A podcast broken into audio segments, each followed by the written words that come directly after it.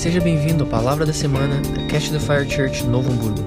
Para mais informações, acesse nosso site www.ctfnovohamburgo.com ou nos siga nas nossas redes sociais, arroba.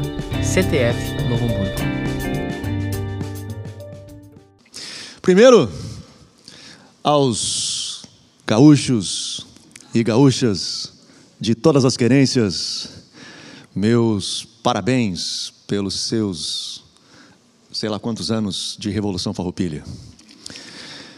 Mas existe algo que nós, gaúchos, gaudérios, de fato celebramos esse dia 20 de setembro, é um dia especial. Hoje, essa data. Acredite você ou não, mas já fui laçador. Talvez não seria o adjetivo correto, porque laçador é aquele que laça. Eu era mais um cara que corria atrás da vaca. Mas já estive bastante envolvido nesse meio gaudério de rodeios, de CTGs. E eu lembro, no meio desse, desse, desse ambiente, a galera usando camisetas tipo: Se eu não fosse gaúcho, eu gostaria de ser. Porque esse é algo que nós carregamos, cara. Essa, esse orgulho de ser gaúcho, da nossa história, da nossa tradição, é algo que está impregnado nas nossas vidas. Nós vemos pessoas vestidas né, de, de, de gaúcho, de prenda, nós vemos eu ia dizer de fantasia, meu pai ia me matar se eu falasse um negócio dele. Mas nós vemos as pessoas, né, pilchadas, agora, fiquei, agora ficou melhor, né? agora ficou melhor. Pessoas pilchadas em vários cantos dessa nação e do mundo. Estava vendo no NH a reportagem de um CTG na China. Fiquei pensando, o que será que os chineses imaginam daqueles caras daquele jeito? O que, que passa na cabeça de um chinês? Eu, pelo privilégio, pela graça que o Senhor me deu, já visitei praticamente todos os estados da nação. E são poucos os estados nordestinos, eles carregam um pouco dessa cultura, né, da sua história, mas são poucos estados que de fato carregam o que nós carregamos essa coisa de amar a sua terra, de ter a paixão pela sua história, de ter quase que um dialeto próprio, né? de ter a sua vestimenta, de ter a sua cultura, de ter a sua comida.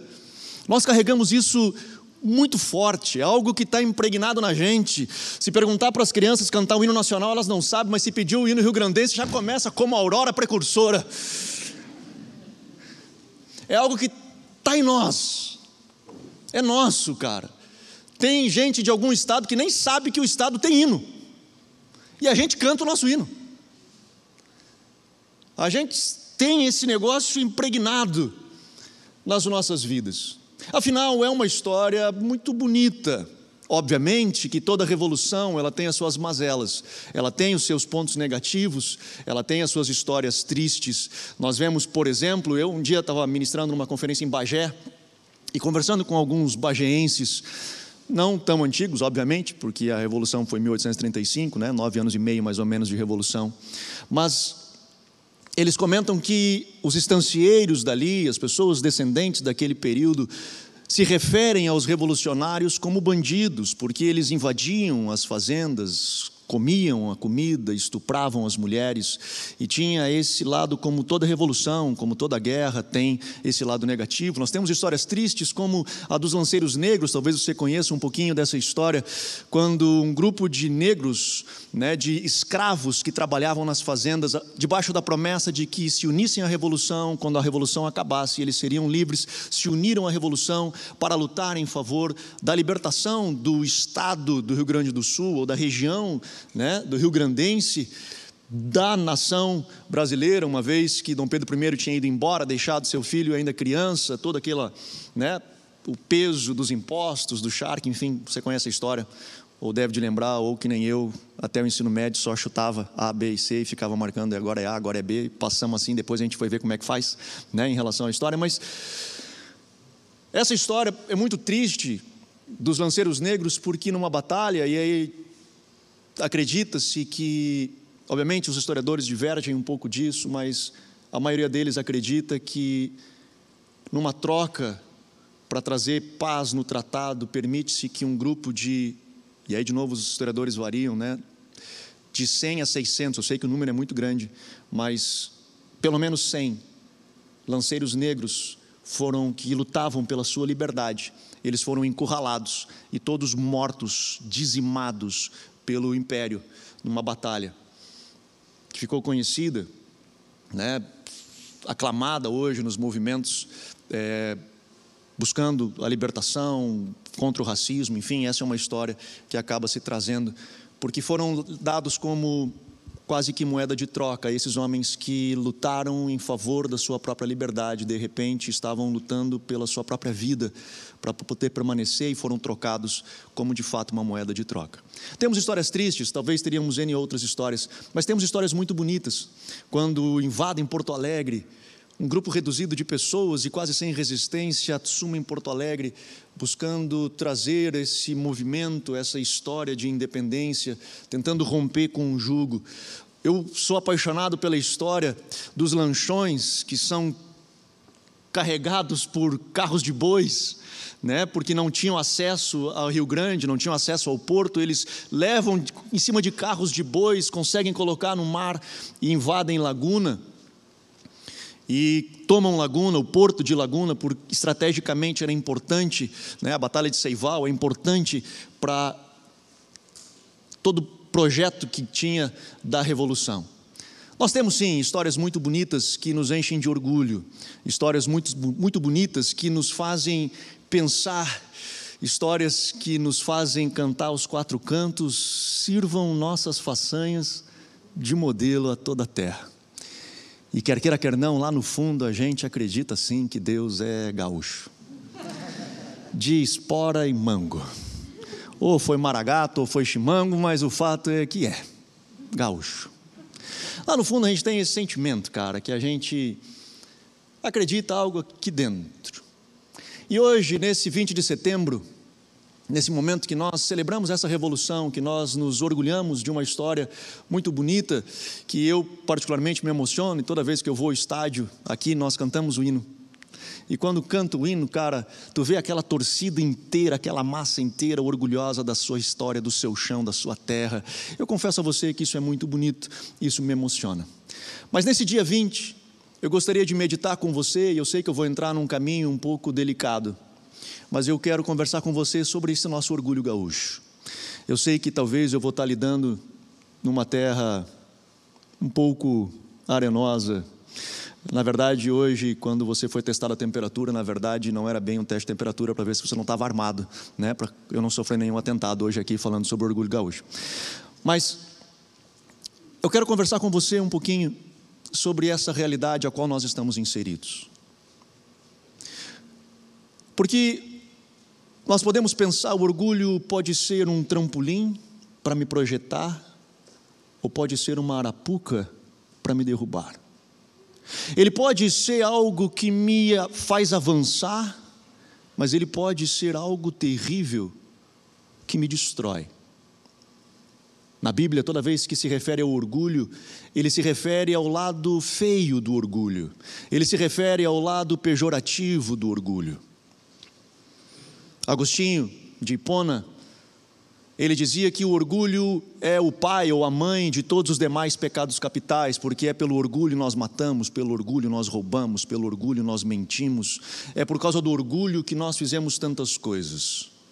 A própria filosofia grega já fala de Narciso, eu de vez em quando cito ele, mas pelo seu orgulho da sua beleza, no seu reflexo, a mitologia conta de que ele ali ficou parado admirando a sua beleza e morre, envolto no seu orgulho. Por outro lado, é ruim a gente conversar com pessoas que sempre têm uma autoestima muito baixa, é ou não é? Tu vai conversar com alguém que não se acha, que não pensa, que não vai, que não vai para lugar nenhum. Você chega, você é quase drenado as suas forças quando você senta para conversar com pessoas desse tipo. Você fica angustiado, você se sente mal. Quando você quer, fica empurrando as pessoas e elas não vão porque elas não têm nada, não têm vontade, não têm nada. Se a gente for pensar, orgulho pelo orgulho, ele tem uma parte boa desse orgulho e tem a parte ruim desse orgulho. Na verdade, o orgulho é uma moeda que tem dois lados.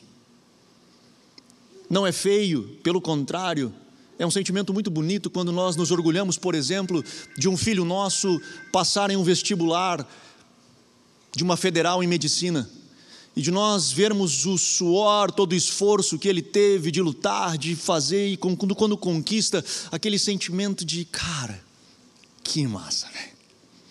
Passou.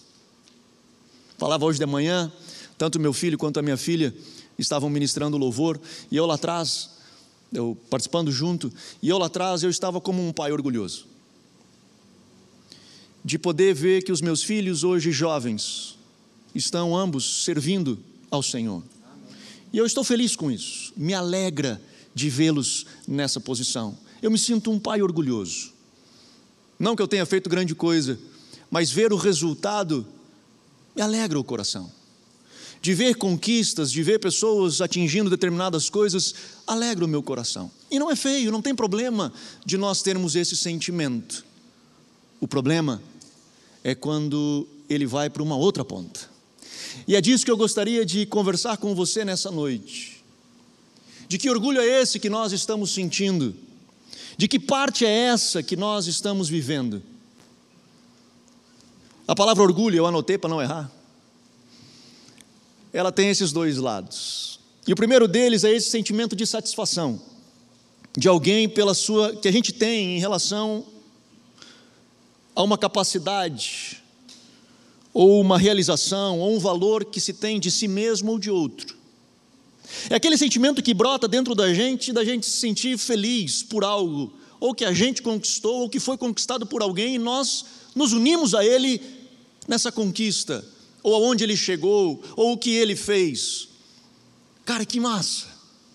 Esse é o lado bom do orgulho, esse é o lado legal da moeda. Mas tem o outro, o outro lado da moeda que também está conectado com esse orgulho, que também está envolto nesse orgulho, que igualmente como o primeiro é um sentimento que alguém tem por aquilo que o outro conquistou, porque ele próprio conquistou. O outro lado da moeda do orgulho também é um sentimento, só que é um sentimento egoísta. Ele é um sentimento de vaidade, ele é um sentimento de admiração pelo próprio mérito. Mas eu sou é bom mesmo. Ele é um excesso de amor próprio, é uma arrogância, e é o que a Bíblia, quando fala de orgulho, ela tenta denotar, e que em outras traduções ou em outros textos chama de soberba. E quando isso acontece, nós estamos com um grande problema. Porque aquilo que poderia nos levar adiante, como eu falava no início, aquele sentimento que nós estamos gratos, felizes, alegres, motivados, orgulhosos pela conquista, de cabeça erguida para avançar e caminhar, que poderia nos levar, de repente, quando a cabeça está erguida demais, quando o nariz está empinado demais, ele acaba sendo um alçapão que nos, um calabouço que nos prende. Porque esse orgulho ele nos cega. Esse orgulho, ele não nos, não nos dá capacidade de olhar ao lado. Esse orgulho, essa soberba, ele nos cega de ver o outro, de ver a necessidade do outro, de ver a realidade do outro. Pessoas soberbas são pessoas solitárias. Muitas dessas pessoas soberbas, na verdade, são fracas e elas, por serem fracas, se utilizam da soberba como escudo, para não demonstrarem a sua fraqueza. Eu queria ler com você um texto de Paulo, que ele fala a Timóteo, na sua primeira carta, no capítulo 3.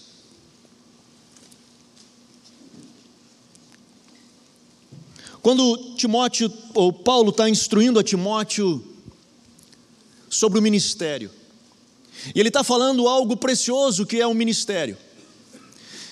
Ele está dizendo, em outro momento, ele diz: Aquele que almeja o episcopado, aquele que almeja o ministério, excelente obra almeja.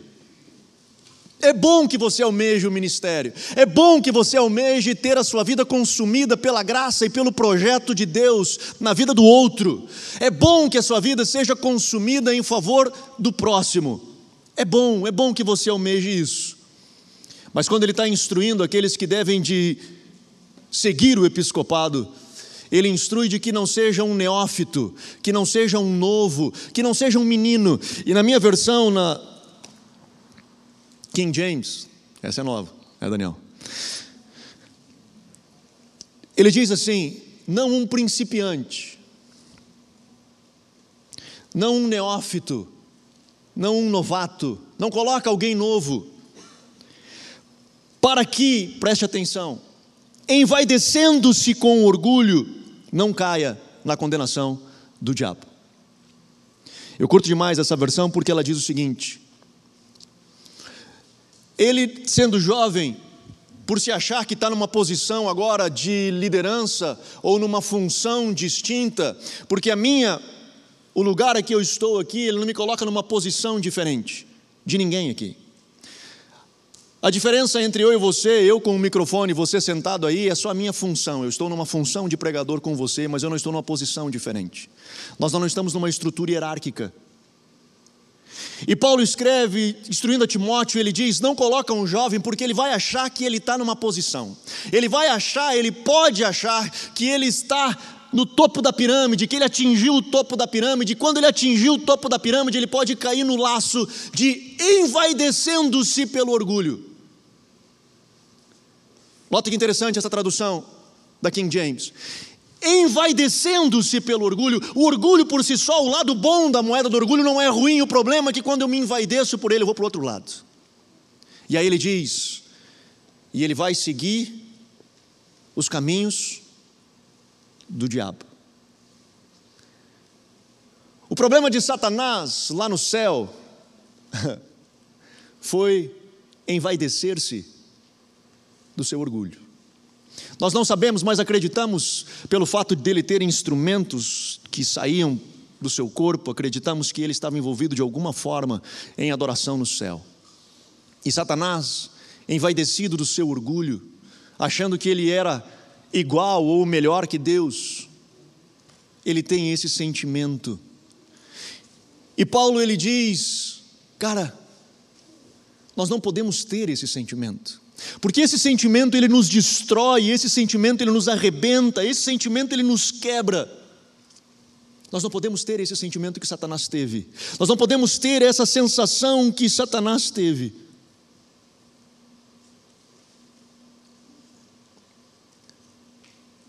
Nós gaúchos temos uma história muito bonita. Nós temos uma história de um povo que soube receber os imigrantes, uma história com os alemães, com os italianos.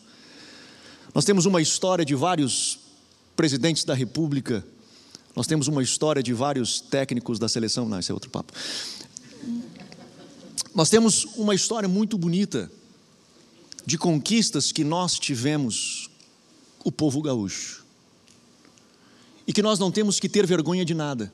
Pelo contrário, podemos sim acreditar que a nossa história, que as nossas façanhas, de fato sirvam de modelo a toda a terra, porque sim, povo que não tem virtude acaba por ser escravo.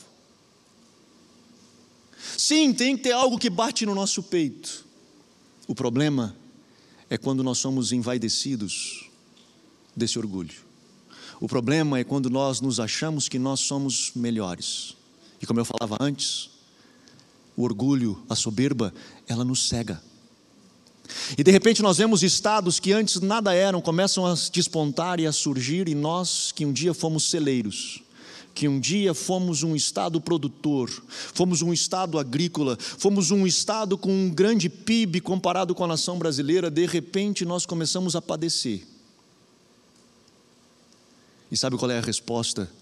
Segunda Crônicas 7,14 fala: Se o meu povo, que se chama pelo meu nome, se humilhar, orar e me buscar e se converter dos seus maus caminhos, eu, o Senhor, ouvirei dos céus, virei e sararei a sua terra.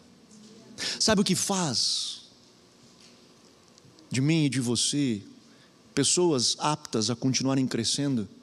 É o antídoto à soberba, que é a humildade.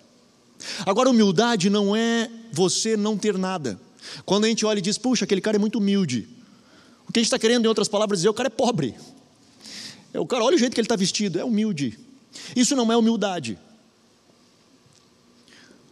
Humildade não se refere ao que você tem, ou melhor, o que você não tem. Humildade não é nem se você tem conhecimento ou se você não tem conhecimento. Aquela pessoa ela não tem estudo, ela é humilde. Humildade não passa por isso. Humildade, assim como orgulho, também é um sentimento. Assim como o orgulho pode ser um sentimento no lado bom da moeda de você ter alegria por algo de conquista seu ou de outro, mas ele também pode ser um sentimento de arrogância, de soberba. A humildade é um sentimento que você tem, que independente do que você conquistou ou já tenha ou tenha de conhecimento, você se mantém aberto para continuar aprendendo. Você pode ser um doutor, um PhD, e você senta com um pescador, e você, sem falsa modéstia, sem qualquer outro sentimento, você de coração aberto para para ouvir a sabedoria que aquele homem alcançou na sua história. Eu lembro quando eu era ainda iniciando meu ministério, comecei a pregar. E comecei a ter oportunidades para pregar, comecei a ter experiências de pregador. O meu líder de jovens na época, e eu preciso dar crédito, né? porque vai que ele assiste e depois ele vai reclamar, que é o Paulo Weiner Schwarzhaupt. É difícil, né? Quero ver você soletrar esse sobrenome. Ele me chamou para um canto, hoje ele é pastor em Santa Catarina. Ele me chamou para um canto e ele disse assim: Anderson, eu vou te ensinar um negócio que o meu sogro me ensinou. Ele disse: quando as pessoas chegarem para ti e disserem assim, cara, tu está pregando muito, tu está sendo um bom pregador, tu está sendo um bom isso, um bom aquilo, tu está arrebentando nisso, tu está arrebentando naquilo. Quando muitas pessoas começarem a falar isso tudo, cara, preste atenção. Todo mundo pode acreditar nisso, menos tu. Porque o dia que tu acreditar nisso, tu parou de crescer. O dia que tu acreditar que tu atingiu, tu passou a ser cego e não consegue mais olhar ao redor. Por isso que quando Paulo ele diz assim: aquele que está em pé, cuide para que não caia. Lembra desse texto? Na verdade, não é bem assim que o texto diz. O texto diz assim: aquele que pensa estar em pé, cuide para que não caia. Não é o fato de você estar em pé, é quando você acha que é o cara. Quando você pensa que está em pé, tipo assim, eu estou dominando aqui, mano, deixa para mim, larga em mim que está resolvido. Quando você acha que é o cara, Paulo diz: cuida, porque é aí que o negócio vai, vai cair. Lembra que Salomão diz, Provérbios 16, que a soberba precede a ruína. O problema não é o que você tem, o que você conhece, onde você atingiu, o problema é você se achar. O problema é quando você olha de cima para baixo. O problema é quando você se coloca numa posição achando que eu sou melhor do que você e eu tenho uma pregação, fiz esses dias, o nome, acho que é, foi eu que dei o nome, né? Mas eu não lembro exatamente como é que está, mas acho que está assim no YouTube. Ainda bem que eu não sou que nem você. Porque muitas vezes nós carregamos esse sentimento. E meu irmão, preste atenção. Como eu falei antes, eu tenho viajado em vários estados, em vários deles eu sofro um bullying por ser gaúcho. Quando eu digo que sou gaúcho, começam as piadas de vários tipos, de várias formas, mas só tem uma raiz. É porque eles sabem que nós os achamos melhor do que eles. Só entre nós aqui. E você em casa.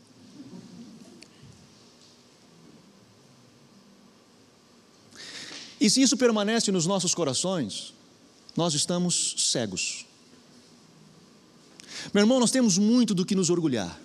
Nós temos muito do que olhar para a nossa história e dizer, cara, que história linda que nós temos. Cara,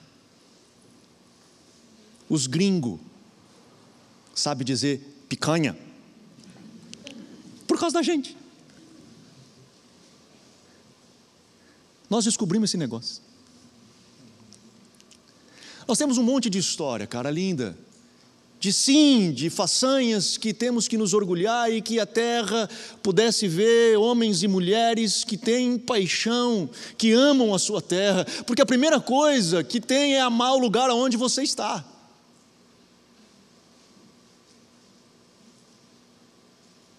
Nós precisamos, esse é um sentimento importante, quando nós viemos a Novo Hamburgo para implantar a igreja, nós sentamos que nós precisamos vender a casa. Nós moramos em Sapiranga, nós precisamos vender a casa, porque nós temos que entrar de cabeça na terra onde nós vamos estar. É a terra que nós vamos amar, é o lugar onde nós vamos ficar e não tem volta. Nós vamos queimar os nossos barcos e já era, é para cá que nós vamos. E nós, o povo gaúcho, tem isso, ele ama a sua terra, nós temos todos os ingredientes para fazer deste lugar, desse estado, ser um estado de fato próspero. Mas ele ser próspero para quê? Para que o cara que mora do lado da minha casa também possa ser abençoado? Ou para eu poder proclamar um sentimento de divisão, de separação, e de novo, não quero entrar em mérito, não é esse o meu, meu ponto. Mas quando nós olhamos nessa, nessa ideia de que, cara, temos que separar o Rio Grande do Sul do resto do país, se esse for um sentimento puro, onde você diz, cara, se isso fosse de fato resolver o problema de pessoas que estão necessitadas, carentes, se esse for lá no íntimo do seu ser, se for esse o sentimento, talvez, talvez, seja próprio. Mas enquanto o seu sentimento for, nós precisamos tirar o Rio Grande do Sul daqui, para a gente se livrar dos vagabundos que estão lá em cima, nós estamos com um problema. Quando o seu sentimento aqui for, eu preciso separar porque nós somos melhores do que todos os demais, cara, nós estamos com um problema. Por isso que Paulo também escreve e diz que não se considere mais do que convém, pelo contrário, considere os outros superiores a si mesmo.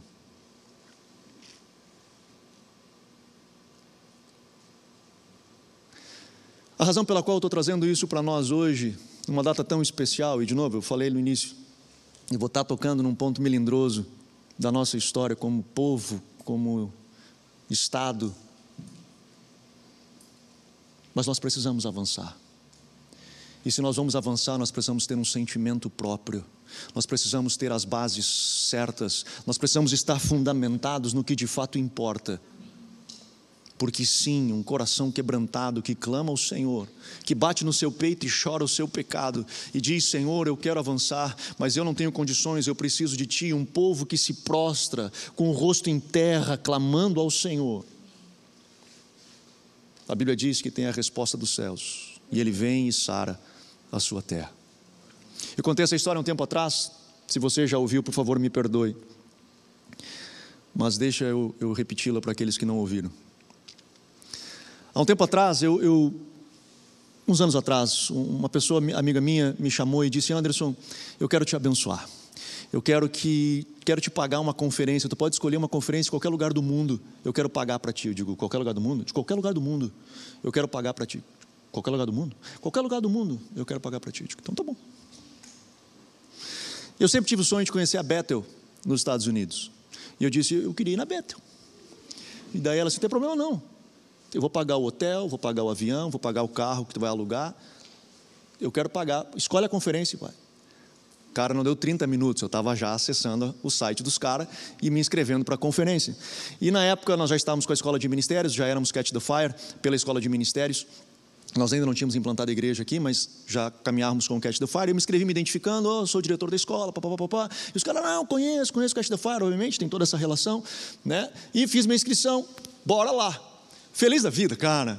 Eu estava indo para conhecer a igreja, o ministério que eu sempre sonhei, troço muito massa. E fui orar, cara.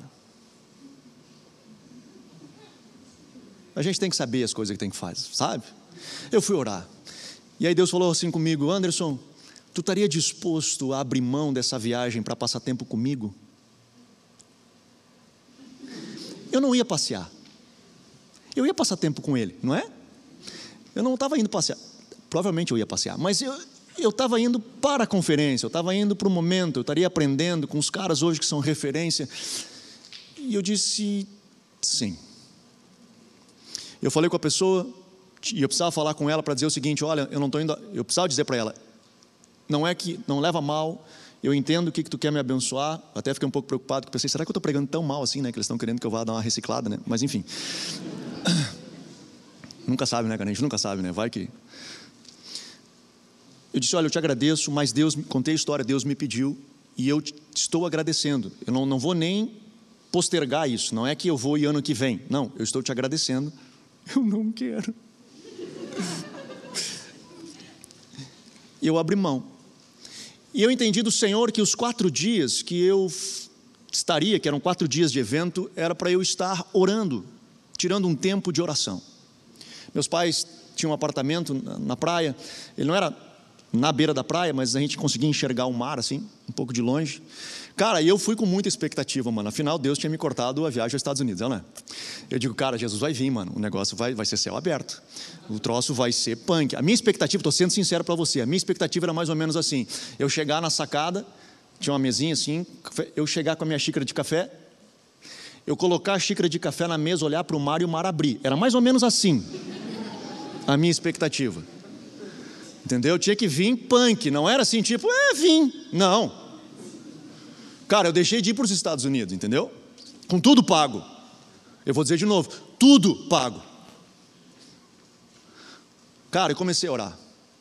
Eu comecei a orar ao Senhor e, e, buscar a Deus. E eu não sei se você já teve esse tipo de experiência, quando você está orando e parece que Deus chega perto de você, mas Ele não, não vem assim perto, perto. Eu sentia Ele próximo, eu sentia que Deus estava ali, cara, mas Ele tinha que vir valendo.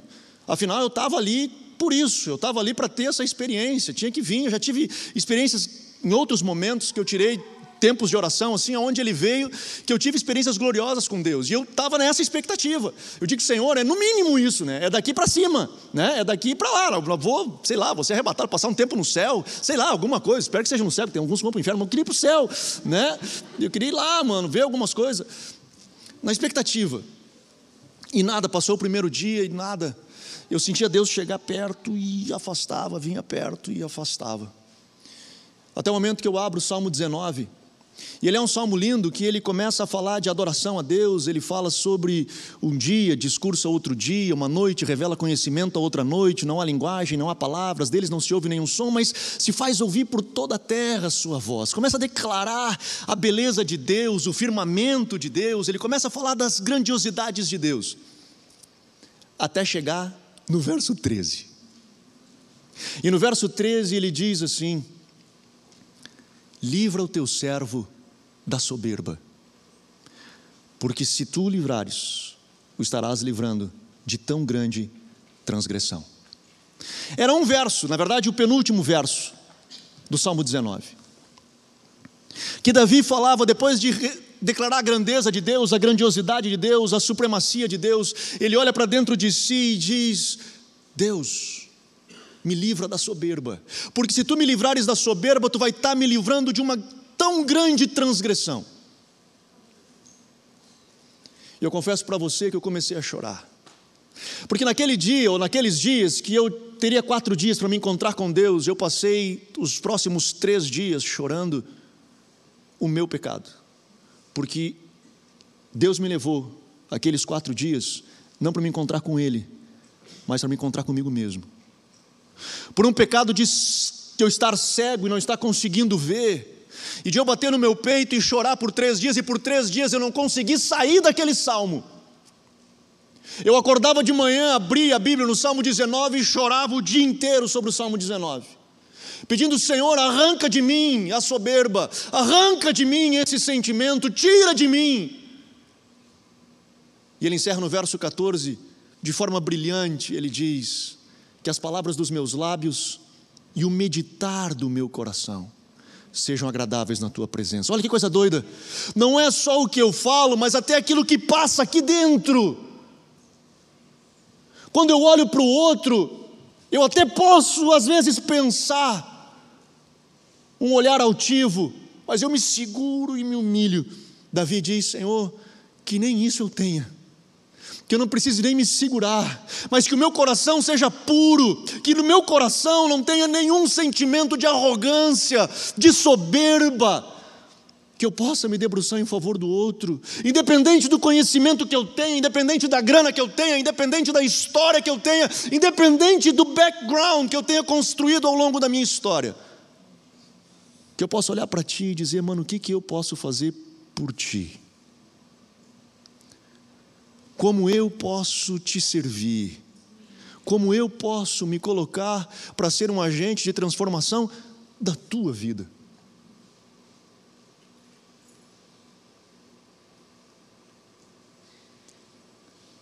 Nós temos uma história, como eu dizia, muito bonita como gaúchos. E nós temos tudo, tudo, tudo. Temos terra, temos um bom tempo de ambiente, né, de meteorologia. Nós aqui temos tudo propício para sermos um estado próspero. O que só nós não podemos é ser soberbos. Podemos orgulhar da nossa história. E hoje é um dia de nós nos orgulharmos da nossa história.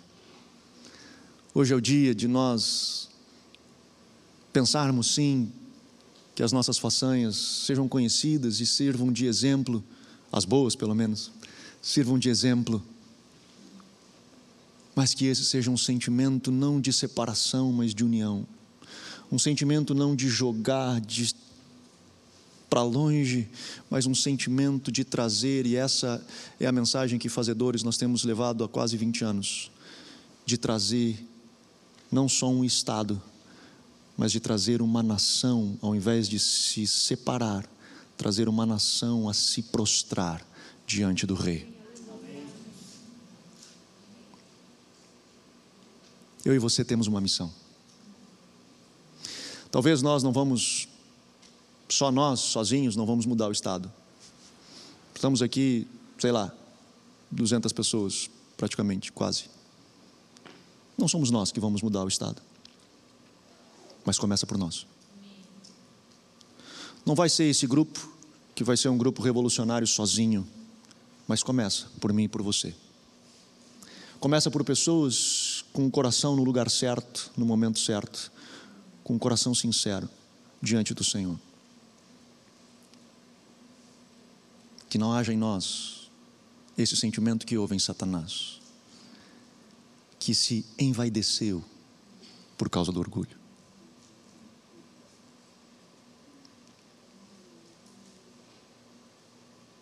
Mas que haja em nós, como Paulo escreve a Filipenses, o mesmo sentimento que houve em Cristo Jesus, que não julgando ser igual a Deus, se esvaziou de si mesmo, assumindo a forma de servo, e Deus lhe deu um nome que está acima de todo nome, ao qual todo joelho há de se dobrar e toda língua há de confessar que Jesus Cristo é o Senhor, para a glória de Deus Pai. Amém? Vamos colocar de pé. Aleluia. Feche teus olhos.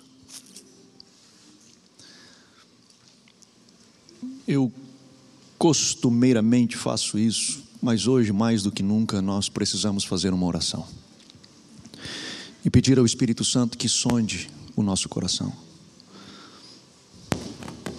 Porque, como eu falei no início, a soberba nos cega. E nós não enxergamos as nossas dificuldades, nós não enxergamos as nossas limitações, nós não enxergamos aonde nós estamos errando, porque nós estamos cegos pelo orgulho, pela soberba. Nós estamos cegos. E para que nós possamos enxergar, nós precisamos apenas de uma pessoa para nos ajudar, chamada Espírito Santo. Ele pode ter acesso ao seu coração e mostrar ao seu coração aonde aonde está a arrogância Aonde está a soberba? Aonde está esse lado da moeda ruim do orgulho?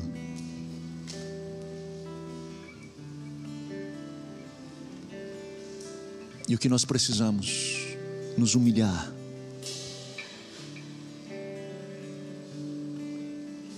Diante dEle.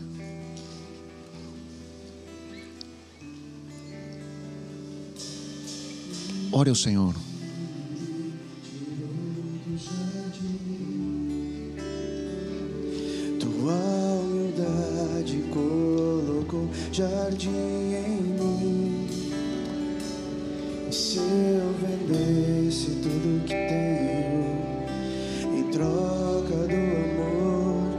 falharia.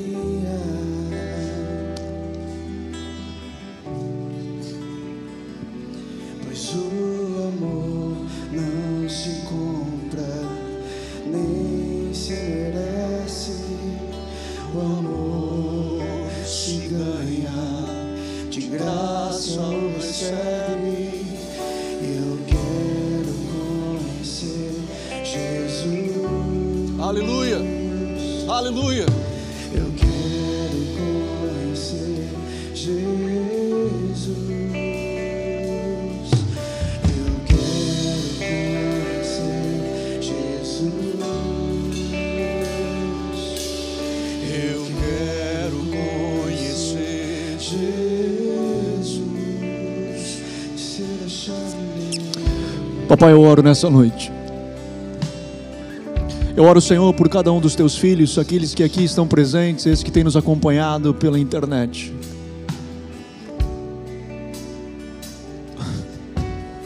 Espírito Santo fala conosco.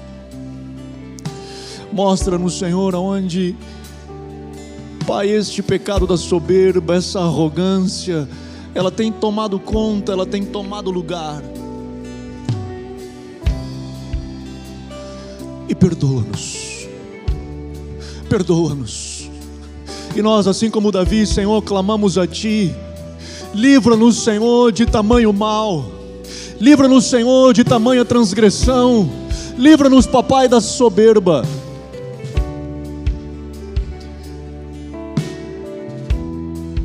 Senhor, que as palavras dos nossos lábios, que o meditar do nosso coração sejam agradáveis na tua presença. Trabalha conosco. Ministra-nos, Senhor, nessa noite. Espírito Santo esteja passando em nosso meio, esteja preparando, Senhor, um povo bem disposto, esteja preparando, Senhor, um povo que carrega as marcas do teu evangelho. Um povo, Senhor, com um coração entregue nas tuas mãos. Um povo, Senhor, que sim, que ama a sua terra. Um povo, sim, que tem um amor profundo pelo chão que pisa, a ponto, Senhor, de entregar a sua vida por ele. A ponto, Senhor, de ver a sua vida ser consumida, para que esse estado se prostre aos teus pés.